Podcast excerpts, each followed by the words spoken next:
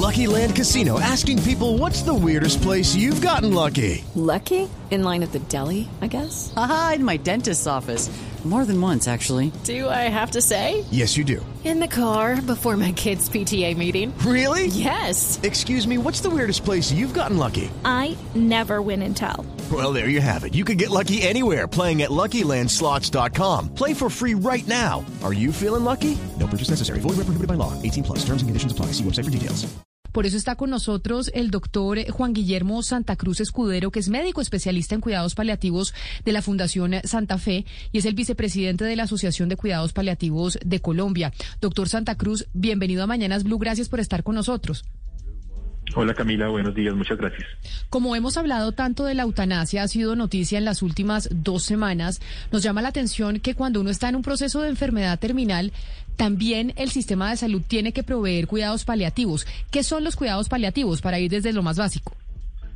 Bueno, los cuidados paliativos es el área de la medicina que se encarga del cuidado integral de los pacientes que tienen enfermedades crónicas, evolutivas, incurables y que se basa en el control de síntomas derivados de esas enfermedades y en buscar la mejoría de la calidad de vida de los pacientes.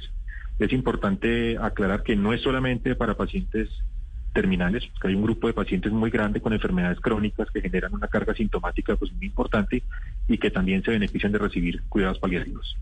Pero uno si está en un proceso o la familia está en un proceso de solicitar una eutanasia o una muerte digna, puede mientras está en el en el proceso de solicitar esa eutanasia tener los cuidados paliativos también o no? Claro, por supuesto, eso es lo ideal. De hecho, la, la resolución siempre lo, que dice, lo que destaca es que los pacientes deben tener el derecho y deben haber tenido acceso a cuidados paliativos de calidad eh, si están pensando en, la eutanasia. Digamos, son cosas distintas y lo ideal es que todos los pacientes que tengan este tipo de enfermedades accedan de manera temprana. Doctor Santa Cruz, pero ¿qué, qué diferencia hace tener cuidados paliativos a no tenerlas en los últimos días de vida de un ser humano? Yo creo que hace toda la diferencia cuando uno mira qué le pasa a los pacientes, no solamente en la última semana de vida, sino tal vez en los últimos seis meses de vida. Cualquier paciente con una o varias enfermedades crónicas, la cantidad de síntomas que tienen estos pacientes es altísima. Digamos, hay como una creencia equivocada pensar que los últimos días de, los, de las personas son tranquilas o que son libres de síntomas. No, son todo lo contrario. La gran mayoría de la gente en sus últimas semanas o meses padece una cantidad de síntomas muy intensos, dolor, náusea, vómito, insomnio, agitación, bueno, en fin, una cantidad de síntomas. Pues creo que hace toda la diferencia. Eh, doctor Santa Cruz, quisiera que nos explicara, por favor, cómo se clasifica el dolor. La sentencia C-233 habla de intenso sufrimiento, refiriéndose al dolor, pero uno cuando habla del dolor, pues hay clasificaciones del dolor físico, pero ahí también está el dolor psicológico. Eh, ¿Hay cuidados paliativos para el doctor, eh, para el dolor psicológico, doctor? ¿Y cómo se clasifican ambos, ambos tipos de dolores? Sí, yo, yo prefiero hablar, digamos, lo que tú mencionas es cierto, del, del dolor humano. Es decir, hay, cuando uno tiene un dolor físico intolerable va a tener un impacto psicológico muy importante. Eh, entonces, digamos que cuando se habla de sufrimiento intolerable no solamente hace, hace referencia al dolor físico, sino al impacto emocional que tiene en cualquier paciente eh, el tener una, una varias enfermedades que generan esta carga eh, sintomática y siempre van de la mano. O sea, cualquier paciente con dolor crónico va a tener un impacto psicológico importante y los pacientes que tengan alteraciones psicológicas, pero ellas van a modular o van a responder peor a los manejos para el, para el dolor físico.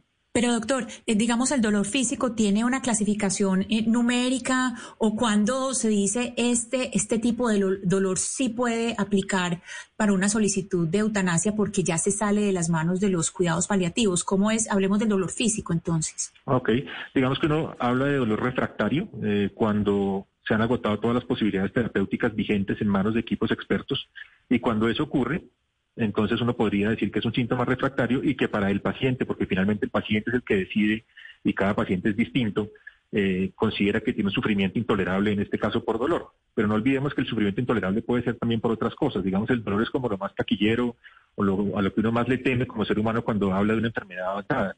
Pero hay otros síntomas que pueden ser tan molestos o peores que el dolor. Pues el vómito intratable, el ahogo permanente, eh, no sé, las convulsiones, en fin, en fin. Doctor Santa Cruz, yo quería que nos cuente de la experiencia, de los sentimientos de las personas que rodean al, al enfermo, de los familiares, cómo esto capaz positivamente las afecta y también cuando la persona termina muriendo, si por ejemplo estos cuidados, supongo yo, pueden ser positivos en el tema del duelo, por ejemplo. Me quería preguntar. Claro, eh, digamos que el acompañamiento de cuidados paliativos va más allá del acompañamiento del enfermo y pretende de alguna manera también acompañar a la familia en el proceso de enfermedad y también en el proceso de duelo. Eh, lo ideal es que los equipos de cuidado paliativos también estén en capacidad de ayudar en el proceso de duelo, que puede ser un proceso que se maneja previamente al fallecimiento del paciente y hacer un seguimiento posterior al fallecimiento del paciente con la familia. Doctor Juan Guillermo, eh, una, yo quisiera saber en cuanto a los medicamentos, ¿cuáles se prefieren en este tipo de cuidado? Porque entiendo, por ejemplo, los opioides son la última alternativa, ¿cierto? No, digamos que para el dolor severo, en cáncer específicamente y en enfermedades crónicas, los medicamentos de primera línea son los opioides. Son los medicamentos más seguros, son los medicamentos más potentes. Eh, digamos que bien utilizados son la primera herramienta. Afortunadamente hoy en día contamos con una gran cantidad de alternativas, medicamentos distintos a los opioides y también con procedimientos analgésicos invasivos que ayudan al manejo de estos pacientes. Y cuando una persona quiere acceder a estos cuidados paliativos, ¿qué le debe decir a su EPS, doctor? Santa Cruz, si, las EPS están obligadas a cubrir esto, no importa si es un enfermo terminal o un enfermo eh, crónico, ¿cómo lo debe solicitar? debe, debe, solicitarlo directamente a la EPS o a través de su médico tratante, que puede ser el médico general o el médico especialista que está viendo al paciente. Y es una obligación, hay una ley que protege y que le da derecho a los pacientes a acceder de manera temprana temprana los cuidados paliativos. Todas las EPS deberían estar en capacidad de tener equipos médicos y equipos que le, que le brinden esta atención a los pacientes. Pues profesor Juan Guillermo, profesor y doctor Juan Guillermo Santa Cruz, mil gracias por, por estar aquí con nosotros. Pero espéreme porque me llegue, me llega una, una pregunta de una oyente que me parece importante, que nos escribe al 301-764-4108 y nos dice que, por ejemplo, en Colombia hay suficientes médicos de cuidados paliativos para cubrir la necesidad de todos los pacientes, doctor, porque aquí lo están escuchando probablemente mucha gente dice, yo le voy a pedir a mi EPS eh, que, que necesito este servicio. ¿Hay suficientes médicos especializados en cuidados paliativos? No, no hay suficientes médicos especializados en cuidado paliativo y no hay tampoco, eh, digamos, educación médica eh, suficiente para aquellos médicos que no son especialistas en cuidado paliativo, pero digamos tienen especialidades básicas, no sé, un pediatra, un internista un ginecólogo debería tener como las herramientas generales para manejar por lo menos la atención inicial de los cuidados paliativos. Entonces sí hay un déficit en la atención. Pues profesor Juan Guillermo Santa Cruz, mil gracias por estar con nosotros. Doctor Santa Cruz, por haber estado aquí, por habernos explicado y que hoy sepamos que sí, todos tenemos derecho a tener cuidados paliativos en caso de una enfermedad terminal o una enfermedad crónica y muchas veces no lo sabemos. Y eso hace que los últimos días de nuestras vidas pues también sean de una vida digna. Doctor, mil gracias y feliz resto de día para usted. Gracias a ustedes. Hasta luego.